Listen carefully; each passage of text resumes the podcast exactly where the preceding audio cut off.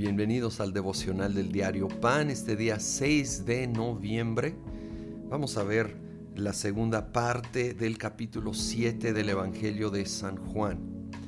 Aquí Jesús está ahí en la gran fiesta en Jerusalén, en el templo, dice versículo 37, en el último día, el más solemne de la fiesta, Jesús se puso de pie y exclamó, si alguno tiene sed, que venga a mí y beba.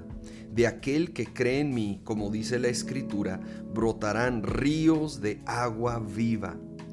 Con esto se refería al Espíritu que habrían de recibir más tarde los que creyeran en Él. Qué importante pasaje. Jesucristo está haciendo un llamado y lo obviamente es para nosotros, es tan actual hoy como fue el día que lo expresó. Si alguno tiene sed, la clave primera es tener sed de Dios. Es no estar satisfechos con solo lo que ofrece el mundo, sino querer más de Dios en nuestra vida. Ahora todos pasamos por tiempos de sequedad, a veces tanto que hasta perdemos la sed. Y si en esa condición estás hoy, confiésalo. Ese es el lugar donde empezar, Señor. Perdóname porque ya ni sed tengo. Estoy tan seco, tan frío, tan desanimado. Señor, trae sed a mi vida, hambre y sed por ti. Despierta en mí mi necesidad de más de ti. Y con esa sed nos acercamos a Él expectantes. Dice que al acercarnos así, del que cree con fe, con fe, Él nos va a llenar con su Espíritu Santo en una manera que aquí es comparada a un río de agua viva en nuestro interior. Un río que sacia la sed que a veces ni nos damos cuenta que lo que necesitamos es eso. ¿Sí? Algunos tienen sed y se ponen a tomar un refresco o algo con azúcar y aunque sepa rico en el momento no sacia la sed. La sed requiere agua.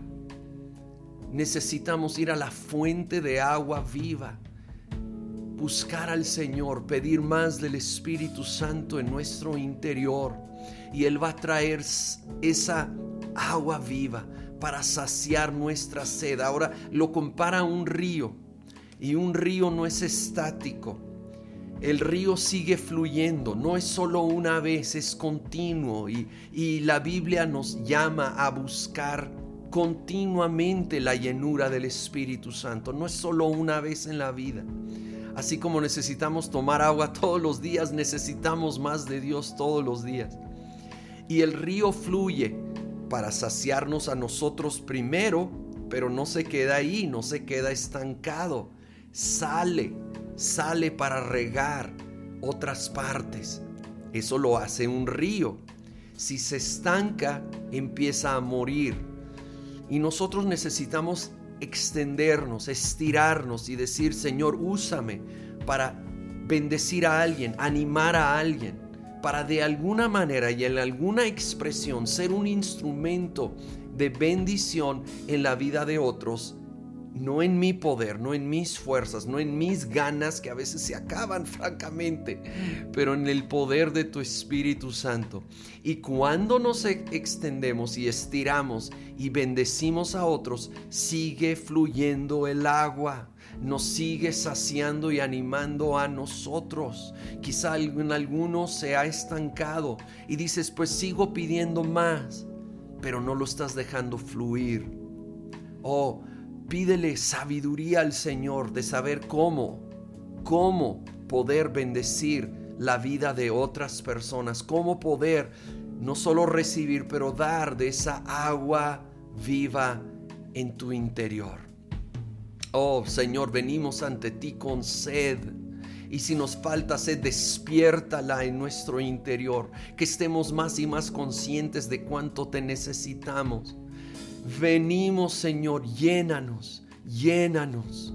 Tú prometes aquí llenarnos. con esa agua que, Señor, realmente es tu Espíritu Santo comparado al agua. Llénanos con más y más de tu poder, tu presencia, tu influencia, tu amor, tu gozo, tu paz para nuestras vidas.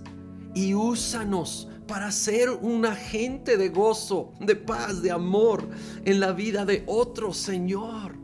Úsanos para que sea un río que nos sacia, pero que fluye y que tú seas glorificado cada vez más en el nombre de Cristo Jesús.